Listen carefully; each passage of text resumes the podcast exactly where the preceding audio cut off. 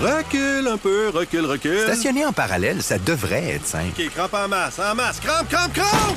Faire et suivre une réclamation rapidement sur l'appli Bel Air Direct, ça, c'est simple. OK, des crampes. Bel Air Direct, l'assurance simplifiée.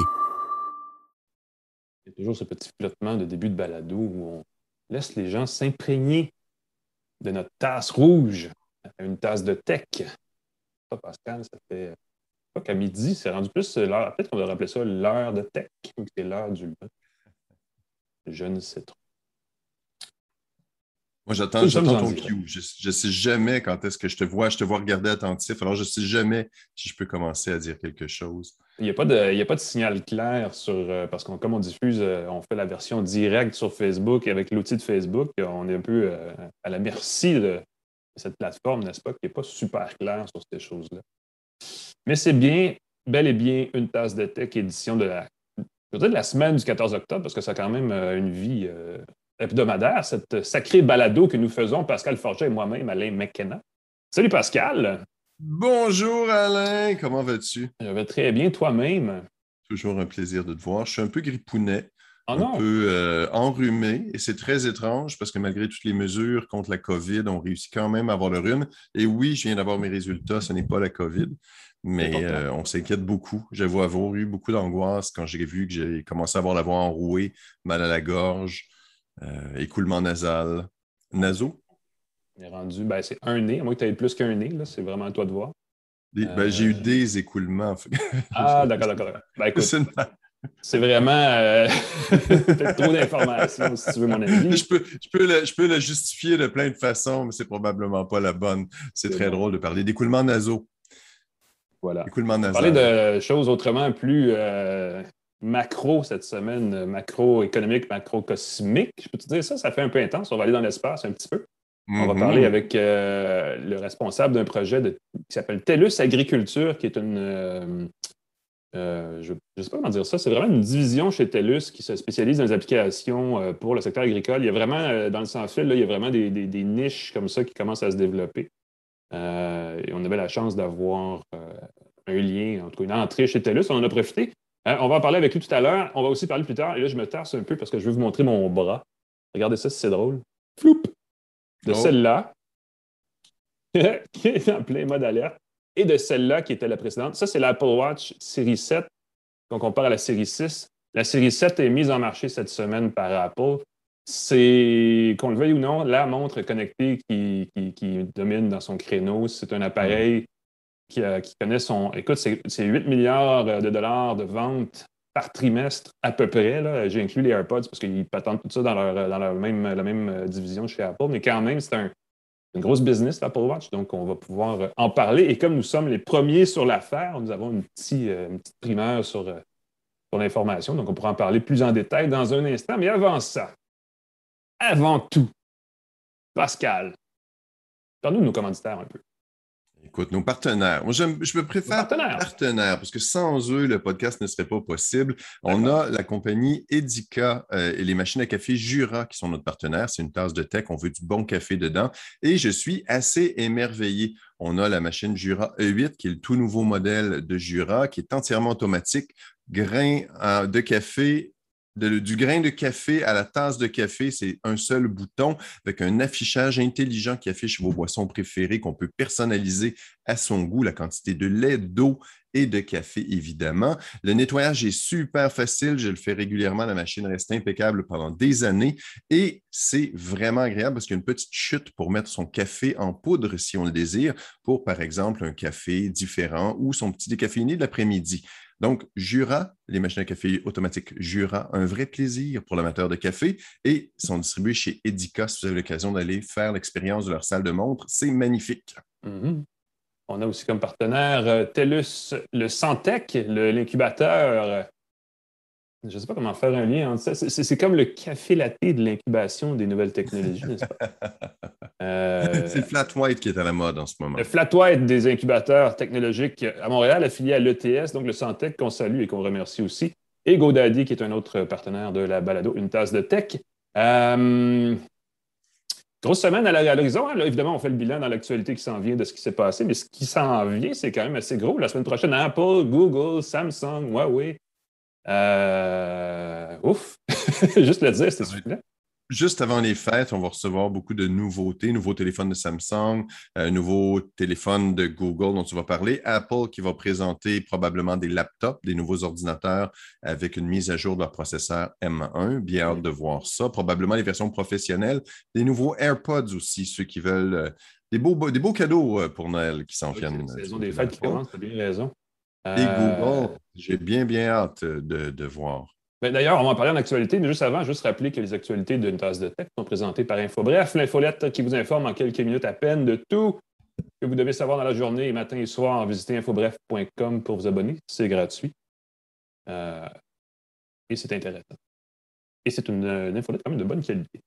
Parlant d'actualité, parlant de téléphone, parlant de choses qui s'en viennent, on en sait déjà pas mal, beaucoup euh, sur l'annonce que va faire Google euh, mardi prochain, le fameux Pixel 6 et son grand frère, le Pixel 6 Pro.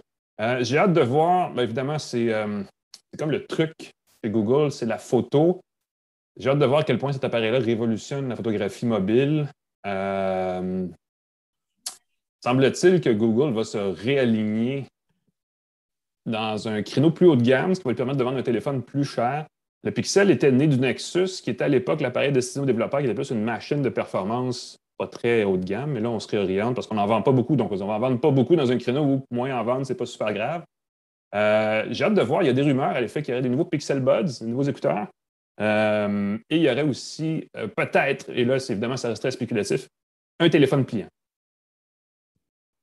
Rumeur, spéculation. Honnêtement, je ne mettrai pas de sous. Je mettrai pas de sous sur le téléphone pliant. on va peut-être le montrer pour un prochain euh, peut-être un truc à venir dans les six prochains mois, dans l'année prochaine, ainsi de suite. Mais le, point de vente, je pense, du Pixel 6 et du 6 Pro, c'est avec le processeur conçu par Google. Tensor, euh, le processeur Tensor AI qui est conçu exactement, qui est supposé apprendre de l'utilisation qu'on en fait, donc qui devrait évoluer différemment d'un téléphone à l'autre selon ce qu'on en fait. C'est assez, euh, assez, ambitieux comme, comme, comme argumentaire. Je ne sais pas si effectivement il va, ça va changer quoi que ce soit dans la façon dont le téléphone évolue. Euh, l'idée, je pense, chez Google, c'est d'offrir un téléphone qui va durer plus que trois ans parce qu'ils veulent, ils veulent dire ben, justement la performance, ça garantit une performance sur le long terme qui va toujours être euh, parmi les meilleurs. Donc, qui va toujours être un petit peu plus rapide que, qu'on le veuille ou non, les téléphones Android vieillissent quand même assez vite là, avec les mises à jour de, de, l'OS d'Android et de souvent aussi la, je ne sais pas s'il y a quelque chose dans la gestion des applications installées, mais il y a toujours, euh, après un certain nombre d'années, un petit ralentissement dans la, dans la, réaction, l'ouverture des applications, ces choses-là. Donc, ça va être intéressant à suivre. Effectivement, il va y avoir un mode photo plus évolué aussi qui va promettre d'être euh, pas mal le fun. Et puis, j'aime beaucoup aussi les rumeurs quand tu parlais de la durabilité, qu'on pourrait aller jusqu'à 5 ans de mise à jour garantie versus 3 en ce moment. Mm-hmm. Euh, ça, ça pourrait changer la donne et peut-être un peu. Euh, c'est la tendance en ce moment pour faire durer ces appareils. le fait que Apple va jusqu'à 6 ans dans le cas des iPhones, les supporter avec les dernières versions du logiciel. Si Google peut aller dans le même euh, esprit, ce serait vraiment fantastique. Ça pourrait donner l'envie aux autres manufacturiers de faire la même chose. Entre autres, euh, le Fairphone veut garantir 5 ans. Euh, OnePlus va, je pense, dans les 3 ans et compagnie. Donc, ils sont en ligne vers 5-6 ans. Qui sait, on pourrait peut-être se servir de son téléphone pendant 10 ans, dis dans quelques années. ben, on pourrait, c'est juste que. Euh, on veut pas. Il faut pour nous rendre ça moins intéressant, c'est certain. Il faut qu'ils vendent des, ils en vendent des centaines de millions par année. Ça ne veut pas dire qu'il faut les acheter. je dis ça à la personne qui m'envoie des emails à chaque fois que je parle de trucs, qui dit euh, Ben là, ça va faire. Là. comme Achète-le pas, man, on n'arrête pas de vous le dire, en tout cas. Cela dit, euh, pour ceux qui aiment vivre des expériences uniques, et aller là où l'humain n'est jamais allé, il y en a un chanceux. Mais je ne sais pas si on peut dire chanceux. En tout cas, il y a un influenceur euh, grand format, plus grand que nature, qui a eu l'occasion de vivre quelques minutes euh, d'apesanteur. William Shatner, alias le capitaine. Euh, en fait, je ne sais plus, là, c'est le capitaine Kirk. Il était amiral pendant un bout de temps. Oui, ben c'est ça. Au début, c'était. Où dans la hiérarchie Moi, je ne le sais plus. Je ne suis pas un grand truc. En tout cas, il est allé dans l'espace. Ça, c'est quelque chose. 110 km dans les airs. C'est fou. C'est ce que tu irais, toi, Pascal? Moi, demain matin. Demain matin, tant qu'à exploser, autant exploser de belle façon dans les airs. Euh, c'est quand même fascinant que c'est un vol qui dure une dizaine de minutes. On a trois minutes d'apesanteur et, quatre personnes à l'intérieur du vol. Moi, le truc que j'ai trouvé très drôle, c'est que William Shatner a révélé que tu peux apporter une petite pochette avec des objets personnels que tu tu peux évidemment euh, offrir en disant Hey, ces petits objets sont allés dans l'espace. Ah Il ne peut pas les revendre cependant. On, signe une entente comme quoi on ne peut pas revendre les objets qu'on amène dans l'espace. C'est une drôle de politique. Ça permettrait, ça évite peut-être que des gens en profitent pour financer leur voyage avec des drôles de trucs euh, qui iraient dans l'espace. Mais je trouvais ça amusant qu'on puisse recevoir en cadeau un petit objet, mais qu'on ne puisse pas le revendre explicitement dans l'entente pour voler. Et ça en fait le, puis l'astronaute le, plus vieux, à 90 ans. 90 ans, oui, ça c'est spectaculaire. Ça, c'est la partie intéressante de faire. Cet homme-là est en forme. Acteur canadien, doit-on spécifier. Donc, euh, quand même. Euh, on est en santé vieux au Canada. Je pense que c'est une bonne. Je vais dire un truc, euh, parce qu'on l'a vu dans la petite vidéo, pour ceux qui nous regardent en version vidéo, on voit la courbe de la Terre légèrement courbée. évidemment, les théoristes de la Terre plate vont être déçus, mais si je me fie à cette courbe-là, je pense que la, Terre a la forme de ballon de football. Donc, moi, je parle de la théorie du ballon de football. Euh, la Terre oh. n'est peut-être pas aussi ronde qu'on le pense. Je vais comme ça. Euh, moi, la science, c'est comme ça que j'apprends. Je l'apprends vu comme ça. Même si c'est une vision très incomplète de ce que la Terre peut avoir l'air de. Écoute, c'est très drôle parce qu'on vient de. Il y a une fuite de données qui a dévoilé que Facebook avait une liste de VIP qui pouvait dire ce qu'ils voulaient sans être embêté rapidement au lieu d'être filtré automatiquement. Alors peut-être, Alain, si tu avais été dans la liste de VIP, tu aurais pu dire la Terre a la forme de ballon de football. C'est de la désinformation flagrante. Mais si tu avais été sur la liste cross-check de Facebook. C'est X-check, oui, c'est ça, exact. Tu as raison, c'est vrai. Ouais. On n'en parle pas beaucoup de ça, mais c'est vrai que c'est un, une façon de dire des choses. Dire qu'on est une source fiable. Mais croyez-nous, à une tasse de tech, tout est toujours absolument vrai, on le sait. Sauf nos spéculations douteuses. Ça, c'est des fois, on spécule et la spéculation rend sourd. on aime ça rigoler. Inconnu. On aime ça aussi dire des choses sérieuses, comme par exemple, je vous invite à aller visiter ce site web. Ce climat n'existe pas. C'est le nom du site web. Ça vient d'être lancé euh, ce jeudi, mis en ligne, entre autres, par les gens de, l'Université de Montréal associés à l'intelligence artificielle. C'est un site web sur lequel vous pouvez aller entrer votre code postal ou euh, euh, une adresse qui vous est chère à Montréal ou ailleurs dans le monde et qui va simuler ce qui va arriver si on ne fait rien contre les changements climatiques. Donc, si on, baisse les bras par rapport au, volume d'émissions polluantes qu'on génère sur une base annuelle, euh, il y a, euh, ça utilise des images qui viennent évidemment des, plateformes de géolocalisation de vrais bâtiments. Là, j'ai euh, sur la, vidéo, je suis en train de chercher un, endroit qu'on connaît bien à Montréal et je suis tombé sur, montre devant chez moi, montre, Montre devant chez moi, Alain. Révèle où je reste. Ben, c'est un petit peu ça. On veut faire une démonstration sans montrer notre maison personnelle, mais euh, ça, crée une simulation, c'est-à-dire qu'ils utilisent des outils d'intelligence artificielle pour reproduire ce qui arrive avec la crue des eaux. D'ici 2100, euh, ils pourraient avoir euh, le niveau des mers pourrait monter de 2 mètres, ce qui est quand même, en termes de, de, de, connaissance, d'expertise océanographique, c'est beaucoup 2 mètres. Ça a l'air de rien. Tu dis, c'est pas plus haut que moi, mais non, non, c'est beaucoup parce que c'est pas juste ça entraîne un paquet de changements au niveau des vagues, des marées, des paquets d'affaires. Euh, il y a aussi possibilité de voir ce que ça va l'air avec euh, la qualité de l'air, avec euh, une, augmentation du nombre de, feux de forêt. Donc, on l'a vécu cet été beaucoup. Et avec la chaleur, un autre truc qu'on a vu beaucoup cet été aussi, c'est cette espèce de smog présent mm-hmm. au-delà du centre-ville de Montréal. On le sait, les grandes villes sont victimes de smog depuis des années, mais c'est de plus en plus grand, de plus en plus apparent. et la bonne nouvelle, c'est que le site en question ce climat n'existe pas, propose des pistes de solutions aussi ensuite pour euh, euh, quoi faire, à qui parler, comment minimiser son impact. Euh, il est minuit moins une dans le monde magique de la lutte climatique, là, parce qu'il faut, à ce stade-ci, éviter d'aller au-delà de 1,5 degré Celsius de hausse du climat en moyenne, et on est à peu près à ça d'y arriver. C'est-à-dire qu'on est à ça de, de dépasser ce seuil-là qui est très critique. Donc, il faut vraiment agir et agir rapidement. Et contrairement à ce que bien des gens pensent, ce n'est pas la faute des autres tout le temps faut que nous aussi, on agisse individuellement et collectivement. Donc, il faut faire ça vite. Et moi, je vais lancer une pointe. C'est les élections municipales qui s'en viennent euh, dans trois semaines, le 7 novembre. D'ici là, préparez-vous premièrement à aller voter. Les élections municipales, le, niveau de gouvernement municipal, c'est là où l'action la plus concrète se prend dans, les, dans les, paliers de gouvernement. Ce n'est pas à Québec, ce n'est pas à Ottawa, c'est dans votre localité. Et demandez à vos élus, à vos candidats, quel est leur plan climatique pour la ville dans laquelle vous restez. Euh, les municipalités n'ont à peu près aucun plan climatique en ce moment et c'est extrêmement grave parce que c'est là que ça va se régler. Où est-ce qu'on met les parcs? Comment on plante les arbres? Comment on s'assure de réduire l'utilisation de la voiture, surtout en banlieue? Euh, ça commence par le site web euh, dont je viens de parler. Ce climat n'existe pas, mais ça va aussi dans l'action. contactez vos candidats, demandez aux candidats qui font du porte-à-porte est-ce que vous avez un plan climatique? La plupart vont vous dire Ah, bah, bah, bah, bah. Et là, vous leur dites Non, ça en prend un, sinon je ne vote pas pour vous. Voilà, c'est mon commentaire éditorial de la semaine. Et si Alain ne vote pas pour vous, vous êtes cuit. Écoute, moi, je suis un grand critique sans être. Euh, je suis journaliste, mais pas en politique. Puis il y a une raison à ça, c'est que je serai toujours de mauvaise main. Toujours. fait que ça marche pas. Parlant de meilleures nouvelles.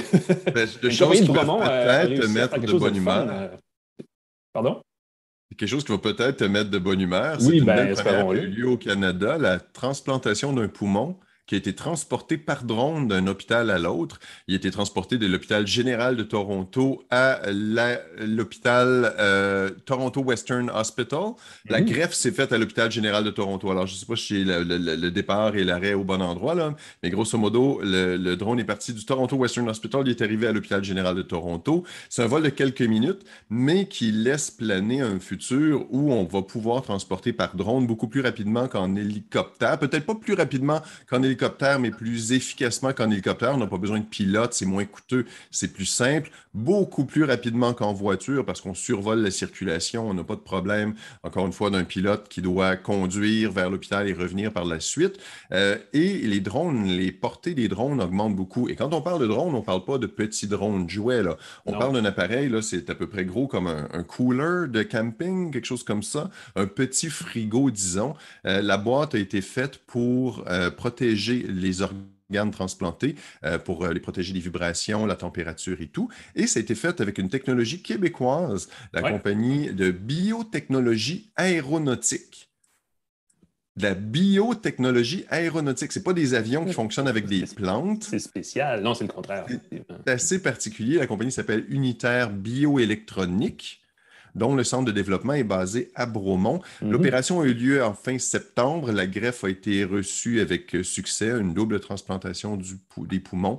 Euh, je trouve ça assez fantastique, moindre coût, plus efficace, plus rapide, parce qu'il peut y avoir des drones dans chaque hôpital.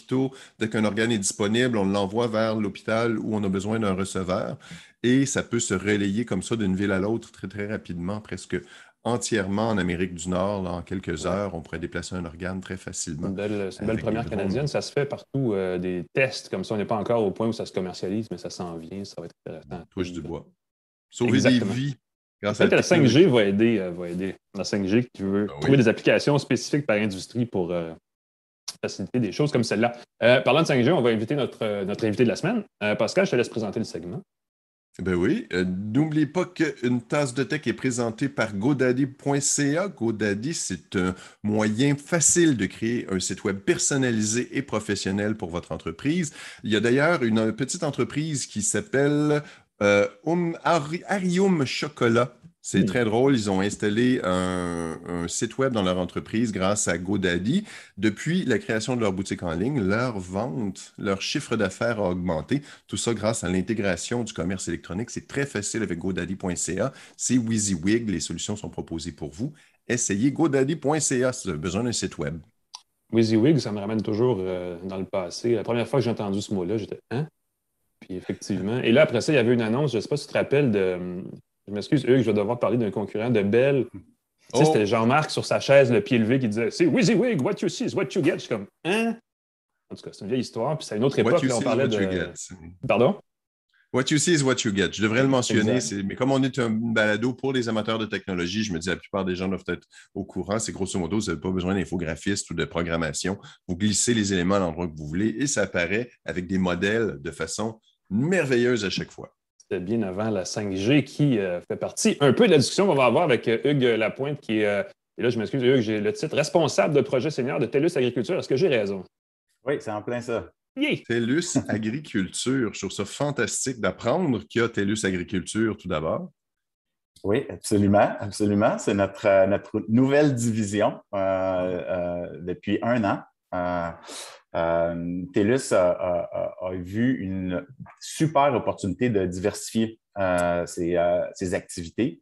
Puis TELUS choisit toujours des domaines qui vont être essentiels aux communautés. Donc, c'est pour ça l'agriculture. Puis aussi, ça faisait un, excellent lien avec ce que TELUS a fait il y a une quinzaine d'années avec TELUS Santé. Donc, ce que TELUS a fait avec TELUS Santé, c'est d'amener le numérique euh, dans une industrie. On, parle de quand même une quinzaine d'années et c'est toujours en mm-hmm. développement, bien entendu, aujourd'hui. Puis là, ben, il y avait une super opportunité de le faire en agriculture, en agroalimentaire, comme c'est un domaine qui, est petit, qui a un petit recul présentement au niveau de l'adoption de la technologie. Dans, la techno agricole, moi, ce que je pense pour avoir étudié ça quelques années, puis j'ai peut-être un petit portrait, c'est il y a beaucoup de robotisation au niveau des fermes, au niveau de la production. Il y a une certaine, euh, certaine ordre de pensée qu'on pourrait automatiser encore plus avec la 5G, avec les objets connectés dans les champs, entre autres, pour avoir une meilleure idée de comment se comportent les récoltes, des choses comme ça. Euh, mais ça m'apparaît extrêmement niché. Est-ce que c'est là-dedans que vous vous concentrez ou c'est plus large que ça, ce que vous faites? Bien, c'est entre autres que ça, euh, mais c'est beaucoup plus large qu'on fait. Donc, oui, d'un point de vue de l'agriculture, parce que TELUS Agriculture, le, nom dit bien, c'est au cœur de notre modèle, mais TELUS Agriculture, c'est beaucoup plus que l'agriculture. En fait, c'est l'ensemble de la chaîne de valeur au niveau de l'alimentation. Donc, c'est vraiment là, quand on dit là, de, de, la semence à l'assiette, c'est vraiment le, champ d'activité dans lequel TELUS va être. Donc, oui, il y a tout l'aspect de la connectivité au niveau des objets, bien entendu, mais ça va beaucoup plus loin que ça parce que ce qu'on veut faire, c'est vraiment de connecter, de s'assurer qu'on partage l'information de tous les points de l'ensemble de la chaîne de valeur. Donc, ça, ça, va au-delà simplement de l'agriculture, c'est-à-dire qu'on prend les informations en agriculture, mais on va vouloir les transposer chez nos manufacturiers, puis ultimement chez les détaillants en alimentation, par exemple. Donc, vous êtes vraiment dans la chaîne d'approvisionnement, plus spécifiquement? Oui, on peut dire qu'on est dans la chaîne d'approvisionnement parce que, euh, évidemment, si on suit, euh, si on, parle, on parle de traçabilité, entre autres, bien, on va carrément être dans la chaîne d'approvisionnement. Donc, on va être capable de de, s'assurer qu'il y a une continuité dans la gestion de l'information et que la, traçabilité ne sera pas utilisée en isolation à un ou l'autre des points de la chaîne. Donc, cette information-là va suivre. Ce qu'on pense qu'il est le prochain niveau à atteindre. Euh, on est bien conscient que des gens utilisent, dans certains cas, déjà un petit peu de la technologie, mais souvent, ça sert à nos propres intérêts dans notre propre organisation. Là, on veut dépasser ce cadre-là pour que l'information se partage. Euh, quand tu parles de traçabilité, ça me fait penser à un autre truc. On parle beaucoup des poissons dans l'épicerie qui ne sont pas toujours étiquetés de la bonne façon. Est-ce que c'est un, des, phénomènes que vous pourriez aider à corriger en ayant une bonne traçabilité? Absolument. Il y, a, des domaines qui sont plus difficiles que d'autres euh, au niveau de la traçabilité, mais oui, c'est exactement un bon exemple d'être capable de remonter à la source pour savoir ben, dans quelles conditions euh, euh, l'aliment ou l'animal a été élevé ou a été produit et d'être mm-hmm. capable exactement de savoir d'où ça provient, euh, mais, encore là, vraiment de la ferme à l'assiette. Donc, le consommateur, ultimement, aurait accès à ces informations-là. Donc, c'est ça qui serait les, grandes avancées. De, toute façon, de plus en plus, les instances euh, poussent euh, tous les, organismes à, être plus vigilants et à apporter beaucoup d'informations sur la provenance des aliments, mais le consommateur lui-même l'exige de plus en plus. Donc, c'est un petit peu un passage obligé pour l'industrie au grand complet. Puis nous, on va être un, un facilitateur de, ça. Oui. Pascal? Est-ce que ça veut dire qu'on va aller améliorer aussi les réseaux chez les agriculteurs? Parce qu'en région rurale, on le sait, la connexion Internet, la connexion Internet haute vitesse, c'est souvent un problème. Et pour que ça soit tracé du champ au consommateur, il faut qu'il y ait du réseau partout, il faut qu'il y ait de la couverture. Est-ce qu'avec la 5G et compagnie, c'est ça qu'on vise aussi par extension? Bien, absolument, absolument. Puis ça, ça fait partie des engagements de TELUS de, développer euh, les régions plus éloignées, les régions plus rurales, euh, de, connecter euh, tout le monde. Et puis, le, projet de TELUS Agriculture, il est, fantastique parce qu'il va nous aider à accélérer mm. ça. Parce que, bien entendu, s'il n'y a pas de connectivité, ben, on ne peut pas utiliser de, de, plateforme logicielle qui pour nos opérations. Donc, c'est vraiment un, un va en collaboration avec l'autre. Absolument il y a beaucoup d'applications qu'on voit euh, qui, au niveau agricole, qui parlent de productivité, d'améliorer la productivité pour que les petits, disons les petits agriculteurs aient une capacité de production et un coût d'opération comparable à des très grandes entreprises pour éviter évidemment euh, euh, la création d'immenses joueurs à des endroits où c'est peut-être pas nécessaire. Est-ce qu'il y a un petit peu ça aussi dans ce que vous, ce que vous faites? Absolument. Je pense que c'est, il y, a, tout le, volet social, il y a tout le volet environnemental, mais bien sûr, il y a le volet économique aussi. Mm-hmm. Donc, par exemple, pour des plus petits producteurs qui, on ne va pas se le cacher, là, ont plusieurs chapeaux puis ils font beaucoup de choses dans, dans une journée. Puis des fois, ils aimeraient peut-être un petit peu plus se concentrer sur dans quoi ils sont le meilleur, c'est-à-dire de par exemple, faire pousser des carottes, ils voudraient euh, mettre leurs énergies là-dedans plutôt que de, gérer euh, un paquet de trucs, externes. Donc, l'utilisation de technologies, l'utilisation de, plateformes qui vont non seulement gérer l'information, mais aider aussi à analyser et fournir des, réponses pour améliorer les pratiques d'affaires, ben, va leur permettre de sauver énormément de temps, d'une part, et probablement d'améliorer leur rendement. Donc, c'est un double effet qui va leur permettre de, vraiment être beaucoup plus performants et efficaces, effectivement. Mhm. C'est euh, concrètement, comment vous arrivez chez un agriculteur? Est-ce que ben, moi, j'ai besoin, par exemple, de connecter mon système euh, qui fait la traite des vaches ou comment ça, comment ça fonctionne? c'est quoi le premier point de contact? Ben, le premier point de contact, euh, bon, évidemment, là, présentement dans, l'industrie, au niveau des logiciels de ferme, lorsqu'on est dans, de la culture, par exemple, de, végétale, au Québec, il y a mm-hmm. peu de, gens qui utilisent déjà ces plateformes-là. Donc, à la base, quand on arrive, on, commence à leur un petit peu leur, parler de ce qu'on fait, puis oups, euh, on, voit les yeux qui sauvent grand parce que là, euh, il y a vraiment une opportunité pour eux, justement, comme tu parlais, de sauver du temps, d'être plus efficace. Donc, ce qu'on fait, c'est qu'on on a une discussion et on, veut un petit peu ramener ça à l'essentiel parce que c'est facile au, moment où on se parle même à travers de nous, toutes nos acquisitions qu'on a faites, toutes les, plateformes qu'on a, on peut s'en aller dans plusieurs directions. Donc, on commence souvent à, la base, puis on, parle simplement d'agronomie, de systèmes pour faciliter la gestion de ce qu'ils font, de leur production, puis on commence avec ça. Puis là, en découle une suite d'idées qui vont s'amalgamer, puis on, souvent on fait un projet en phase. Donc, on, commence avec euh, potentiellement un module, puis on va ajouter des briques à la fondation euh, en cours de route on parle d'applications très logicielles, pas nécessairement de l'automatisation de, l'arrosage ou de pesticides ou de choses comme ça.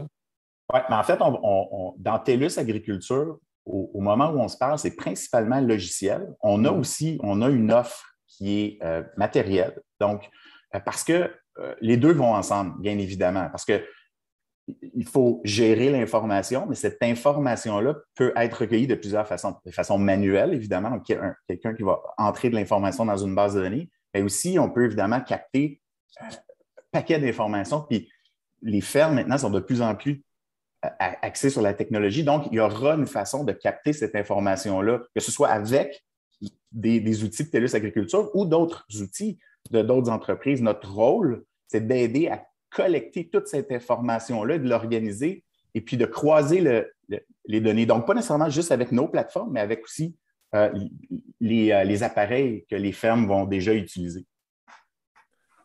Je suis curieux, Hugues Lapointe, vous, avez, vous êtes en tête de TELUS Agriculture. Est-ce que votre background, c'est plus la technologie ou l'agriculture? Je suis très curieux comment votre. Qu'est-ce qui vous a amené? Quelle convergence du destin vous a amené là? C'est une excellente question, puis je vais être obligé de répondre ni un ni l'autre. Euh, ah! c'est ni la technologie, ni l'agriculture proprement dite. Moi, j'ai euh, une expérience euh, en, alimentation au détail. Donc, j'ai passé 17 ans, moi, en vente pour des compagnies comme Heinz, Parmalat, Keurig, etc. Et donc, j'ai vu ce côté-là de, chaîne de logistique qui était un peu brisé, qui, avait nécessairement, souvent en tant que manufacturier, je travaillais pour des grands manufacturiers, puis l'exemple que je peux donner, c'est les grands détaillants euh, qui étaient mes clients me, demandaient des questions sur la provenance des, produits. Puis on peut reculer peut-être 5-10 ans en arrière. Puis c'était difficile de répondre. Puis la, communication de ces, éléments-là était euh, sur un, courriel ou sur un fichier Excel. Donc, on n'est plus à cette ère-là. Donc, le, et, ce qui fait que j'ai vraiment embarqué dans le projet TELUS Agriculture, c'est que justement, on voulait non seulement être en agriculture, mais on voulait relier avec les grands manufacturiers et les grands détaillants. Donc, de là, un petit peu l'expertise puis mon, mon, background qui fait que je suis avec TELUS Agriculture aujourd'hui. Ah Mais je peux vous dire que j'apprends beaucoup en agriculture en côtoyant des experts agronomes, etc. Parce qu'évidemment, on a une équipe euh, euh, d'experts qui, qui, nous entoure. Donc, euh, puis c'est un, un, domaine qui est tellement fantastique. Donc, sauter là-dedans à pieds joints.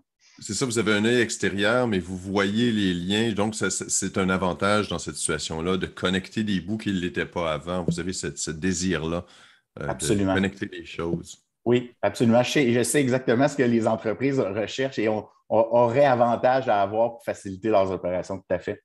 C'est cool. Il y a eu, euh, ben là, tu l'as dit en entrée de jeu, il y avait TELUS Santé, il y a TELUS Agriculture, il y a eu TELUS International aussi qui a été euh, SME, pour utiliser le bon terme en français récemment.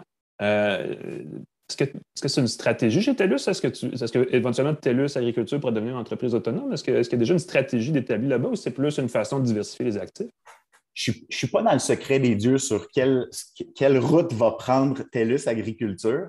Euh, c'est certain que présentement, on est en train de, on va dire, de se placer puis d'intégrer surtout. Parce que comme on a fait plusieurs acquisitions, c'est quand même euh, un, bon défi d'intégrer et puis de, relier toutes ces plateformes-là ensemble. Parce que c'est ça le but, le but ultime, c'est de, rendre ça. Après ça, comment euh, tout ça va se traduire, puis où, euh, où ça va s'en aller. Là, je, suis moins, euh, moins aujourd'hui dans le secret des dieux. En tout cas, c'est un beau succès, TELUS International. Puis TELUS Santé là, depuis longtemps, donc on peut juste présumer que ce que vous faites dans l'agriculture va aussi être à longue haleine, donc pourrait avoir une portée intéressante. On a souvent l'impression au Québec que TELUS est une compagnie de l'Ouest, donc qui est moins présente au Québec. Vous avez une bonne base d'installation dans le Bas-Saint-Laurent. C'est de là que ça. Est-ce que c'est de là que vous gérez les, euh, tout ce qui, se fait dans l'agriculture? Non, c'est-à-dire qu'on va, on va travailler en collaboration avec nos gens au Québec. Euh, on n'a pas le, même nombre de, gens dans notre équipe que TELUS euh, avec les télécommunications, mais de par nos équipes qui sont énormes, euh, on, est capable justement d'aller chez les clients et maintenant d'avoir ces discussions-là, que TELUS Agriculture existe. Ça, ça nous permet, nous, après ça, de rentrer en contact avec les clients et devenir des spécialistes qui vont parler que d'agriculture ou d'agronomie ou de, avec nos manufacturiers de transformation alimentaire, etc. Mm-hmm. Donc, c'est un petit peu comme ça qu'on travaille en collaboration. Mais TELUS Agriculture, proprement dit, là, euh, c'est, euh, je dirais que le bureau chef, si on veut, va être dans l'Ouest, mais on a vraiment voulu être très présent au Québec et développer le Québec. Puis moi, je suis un ardent défenseur de ça parce que je sais à quel point le Québec en tant que tel est un écosystème en soi. Donc, on essaie beaucoup de, de, développer ça, de mettre ça de l'avant. Ouais, ça être intéressant de suivre. Est-ce qu'il y a des grandes annonces qui s'en viennent prochainement? Est-ce qu'il y a des grands projets qui vont être mis en branle euh, à court terme? Bien, je pense qu'il faut continuer à, surveiller euh, ce qu'on va faire au niveau du développement. Euh, donc, ce que je mentionnais tantôt, c'est de relier nos plateformes ensemble. Donc, ça, c'est mm-hmm. vraiment au, cœur de ce qu'on va faire. Est-ce qu'il va y avoir d'autres acquisitions dans le futur? Encore là, je ne suis pas dans le secret des dieux, mais il y a fort à parier qu'on sera actif à ce niveau-là parce qu'on veut vraiment être, on est déjà le leader mondial, même si ça fait quelques, ça fait un an qu'on existe par la force de, toutes ces acquisitions-là, et on va mhm. vouloir le demeurer, donc on va vouloir toujours euh, euh, être à l'affût de, ce qui se fait de mieux dans le monde. Quand même, c'est drôle, c'est pas rien. Ben, on va suivre ça avec intérêt. Merci. Hugues Lapointe, euh, responsable de projet senior pour TELUS Agriculture. C'était super intéressant. Bonne chance pour la suite. Et puis au plaisir d'avoir des nouvelles de vos acquisitions majeures dans le futur. Merci beaucoup. À bientôt. Merci, beaucoup. Au revoir. Des choses, des fois, qu'on ne soupçonne pas. Le plus gros euh, fournisseur de solutions d'agriculture, euh, TELUS Agriculture, on n'aurait pas pensé ça. Et tu vois, pouf. Et puis, c'est toujours un peu abstrait. Mondial. Pardon?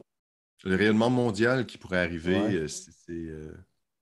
Toujours un peu, toujours un peu abstrait la technologie en agriculture parce qu'on est quand on n'est pas agriculteur, mais il y a vraiment, il y a vraiment des outils qui existent euh, et qui sont utilisés, parce qu'on a souvent, en tout cas, moi, je ne suis pas connecté dans le secteur agricole, mais quand je parle aux agriculteurs, c'est généralement pour des dossiers euh, liés à ce sujet-là. Écoute, il y a des choses qui se font, c'est fascinant.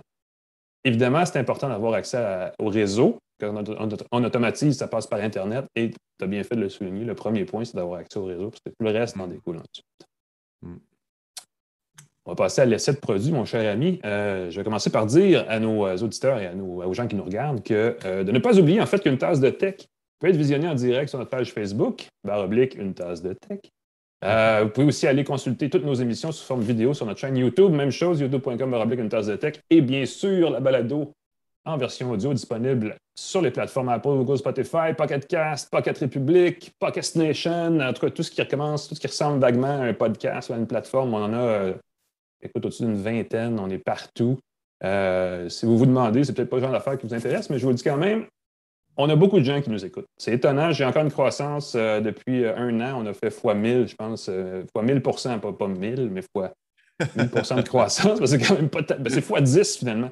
euh, le nombre d'auditeurs qu'on a. Donc, on continue à croire qu'il y a une demande pour du contenu techno de qualité québécois ou de qualité québécoise. C'est vraiment, vous conjuguez le québécois à ce que vous voulez dans la phrase que je viens de faire. C'est comme écoulement nasal, écoulement nasal. oui, c'est la même chose. c'est exactement la même chose. Euh, sur ces bons mots, on va parler d'un truc euh, qui euh, n'a pas fait ton affaire cette semaine, une nouvelle barre ben de son qui capricieuse un peu, non?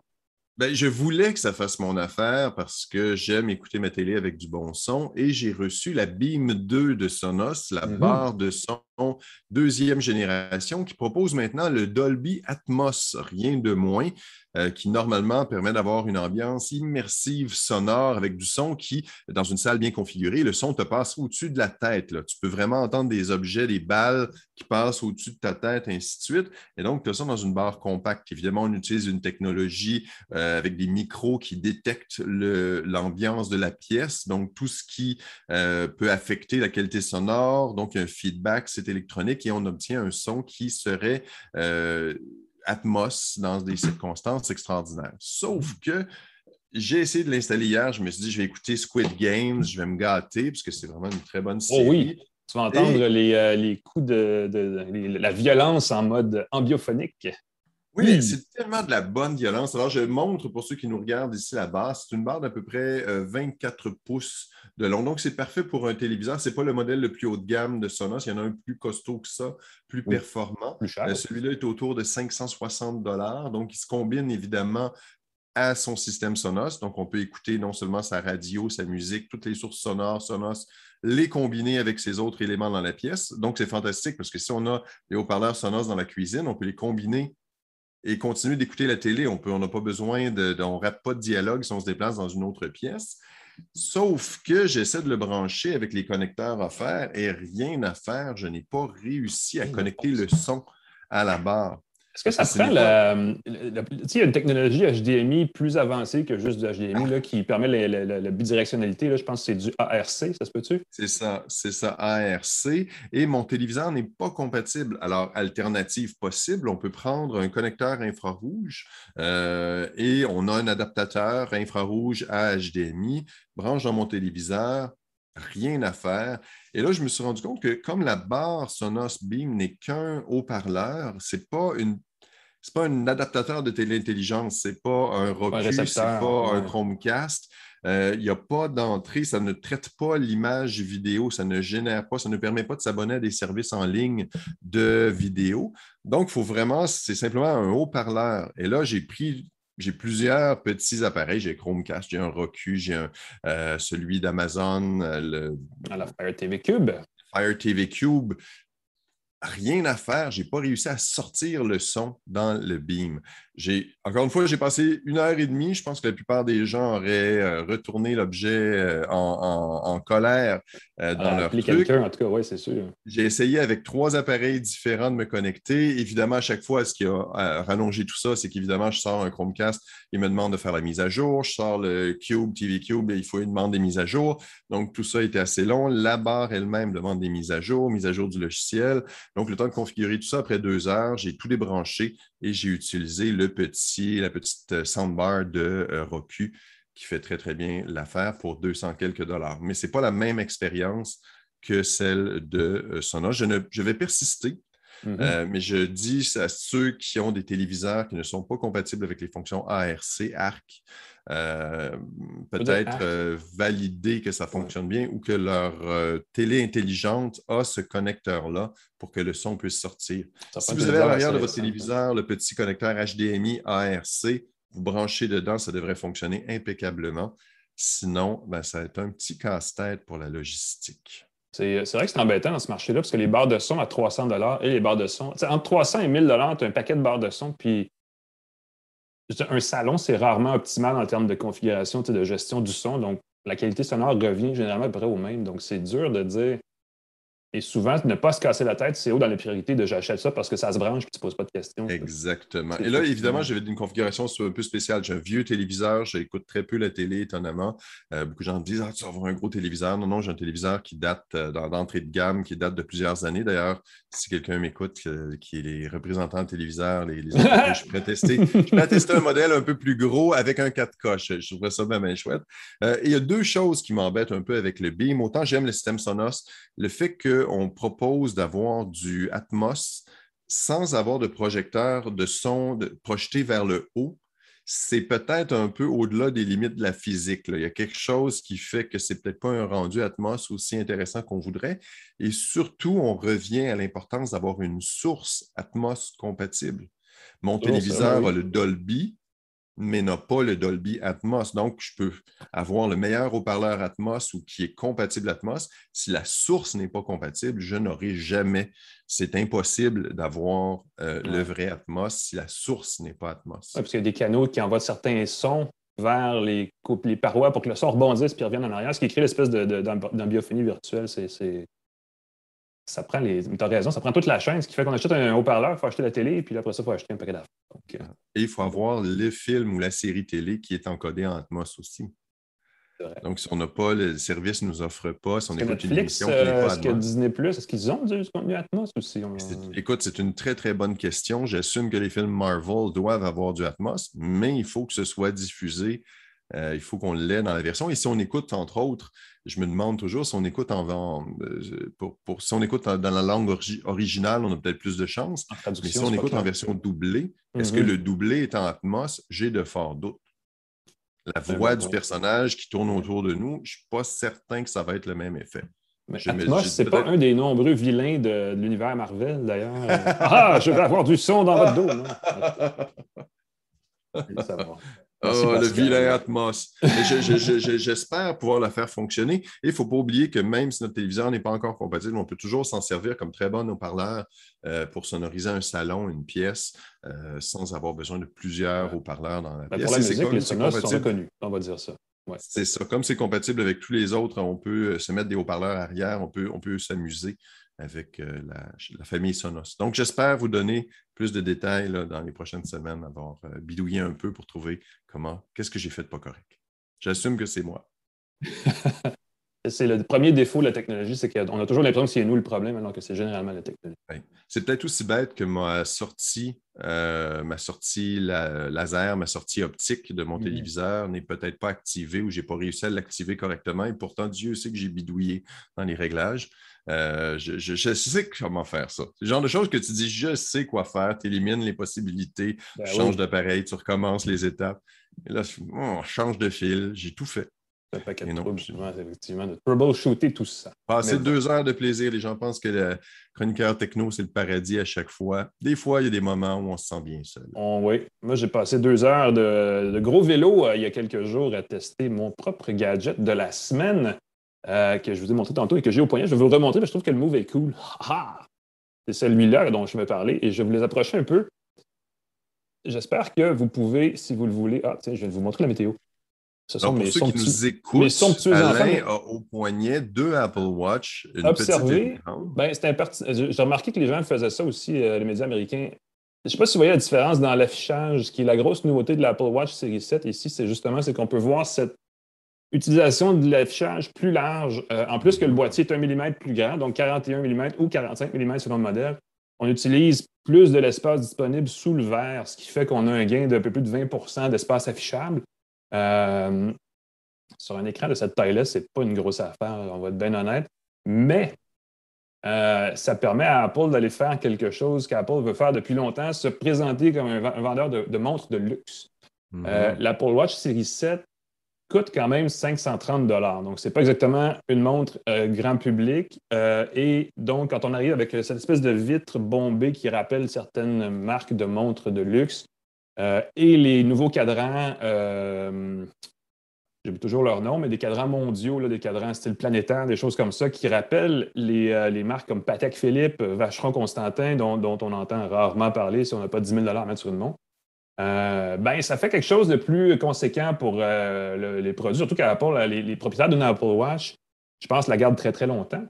Euh, donc, renouveler la base de clientèle déjà existante, c'est un peu compliqué. Donc, je pense que c'est un peu la stratégie derrière la mise en marché de cette nouvelle version de la montre, qui a aussi des nouveautés peut-être un peu plus logicielles parce que c'est au niveau des algorithmes, mais il y a un gros, gros mode vélo entièrement revisité.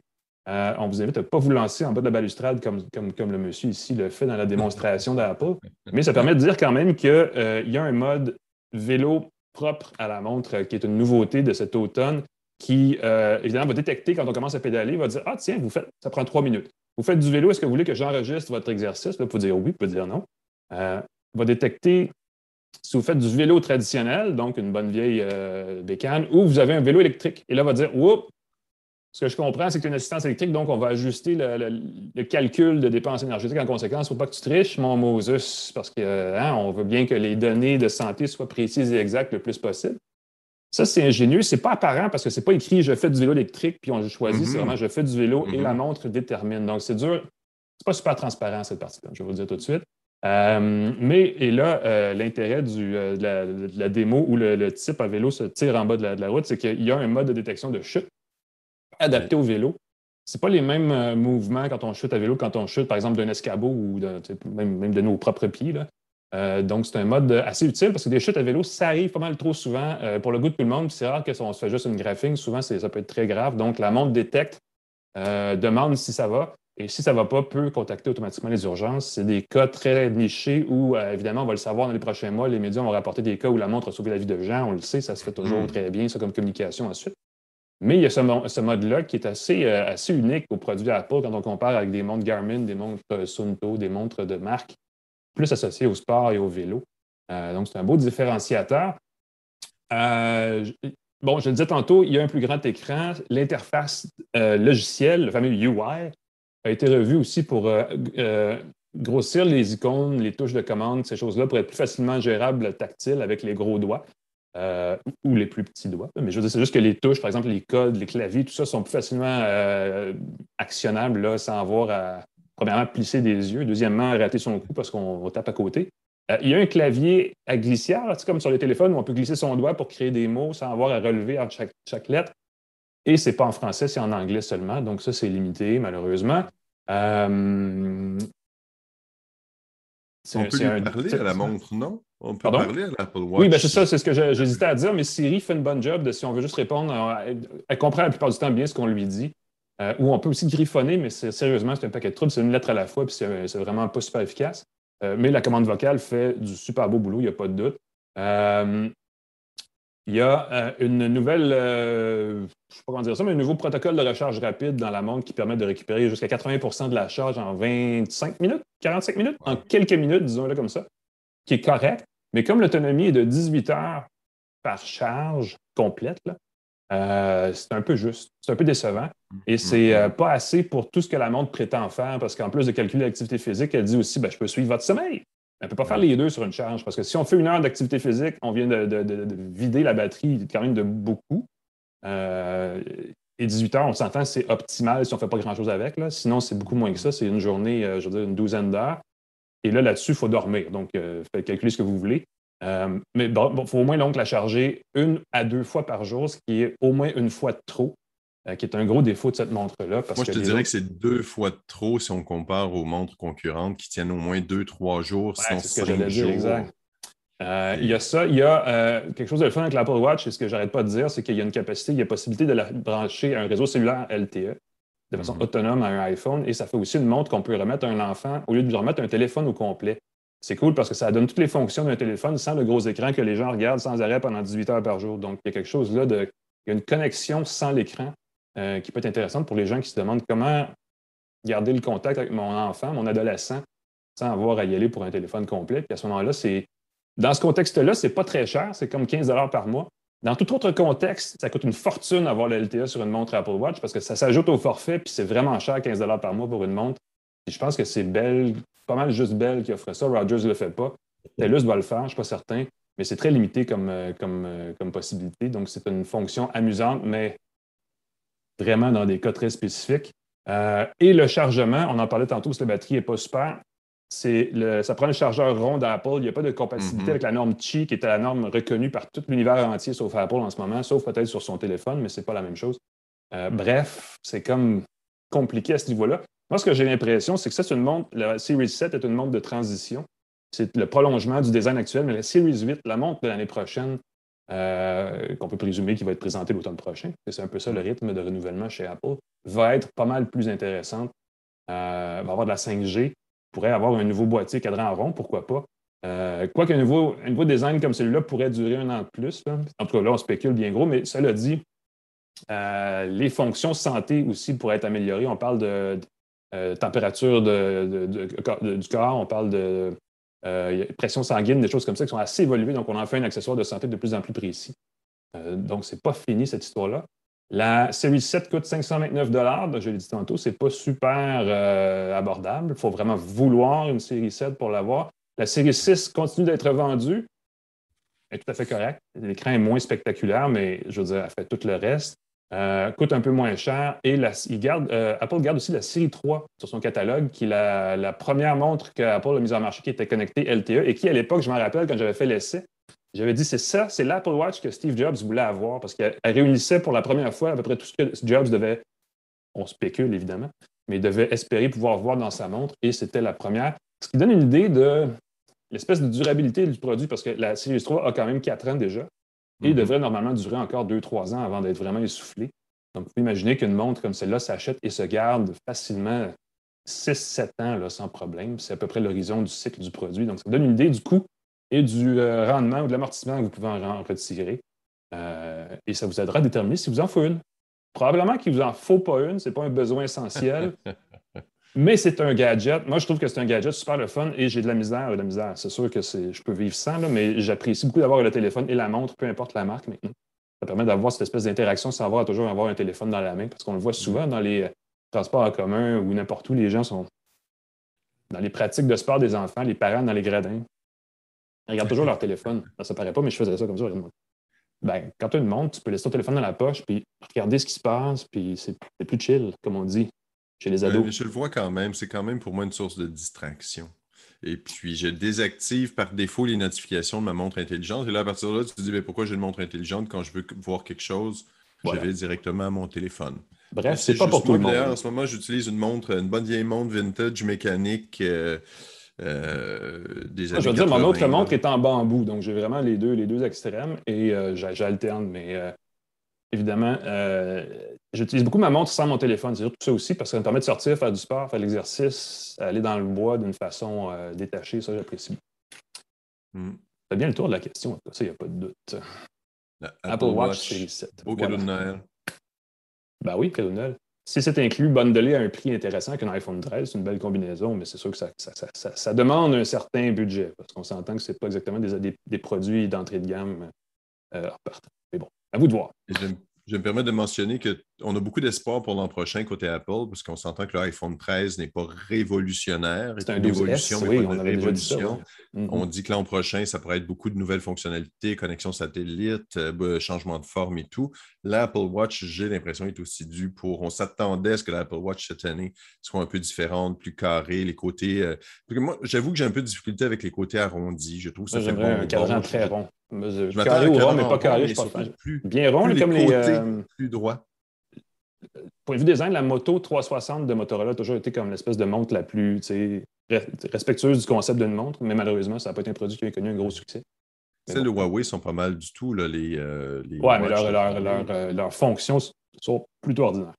Avec, oui, mais avec une autonomie de presque trois semaines pour certains modèles. C'est comme wow! Ben écoute, je terminerai là-dessus. Peut-être qu'on va pouvoir en reparler la semaine prochaine parce que nous ben serons nous-mêmes à Vienne la semaine prochaine, en Autriche. On va essayer de faire une tasse de tech en direct d'Europe, moyennant les tests euh, et euh, les douanes et tout le reste. Là, on s'assure que tout est positif euh, pour ça et que nous pourrons vous présenter. En fait, nous sommes là-bas, invités par Huawei. Moi, j'ai hâte de voir ce, qu'ils vont, ce, que, Huawei a à dire sur le marché canadien. Il y a beaucoup à parler mm-hmm. dans la 5G, dans l'infrastructure, dans les, produits consommateurs. Euh, et il va peut-être avoir de nouveautés intéressantes, dont une montre. Disponible euh, dans le monde entier, on espère ça, parce que si les produits sont annoncés, mais pas au Canada, mm-hmm. ce serait triste. Mais si on a des lancements globaux, euh, je sais que Huawei fait de l'expansion dans les moniteurs maintenant. donc, ah, un portable, quelque chose comme ça, effectivement. Tout à fait imaginable. Absolument. Mais ça, ce sera, les amis, la semaine prochaine, car c'est tout pour cette semaine pour une tasse de tech. Encore une fois, Pascal Forger, mon cher ami, merci d'avoir été avec, avec nous à cette balado super intéressante. Merci Alain, merci à nos partenaires GoDaddy, TELUS, euh, euh, Jura et Santec, sans qui le podcast ne serait pas possible. Exactement, nous aide à faire cette balado. Sinon, on vous souhaite à tous une bonne fin de journée, une bonne fin de semaine et une bonne semaine prochaine. Revenez nous voir dans nos archives YouTube, Facebook, les, les plateformes balado. Allez faire un tour euh, sur les sites de C23, le groupe Cogeco. Il y a toujours des choses intéressantes. Sinon, on vous dit bonne journée. Pascal, on se reparle, on se voit bientôt. On se voit à l'aéroport dans quelques jours. On se voit à l'aéroport dans quelques jours. À bientôt. sinon, le reste, on se voit la semaine prochaine. Bye bye tout le monde.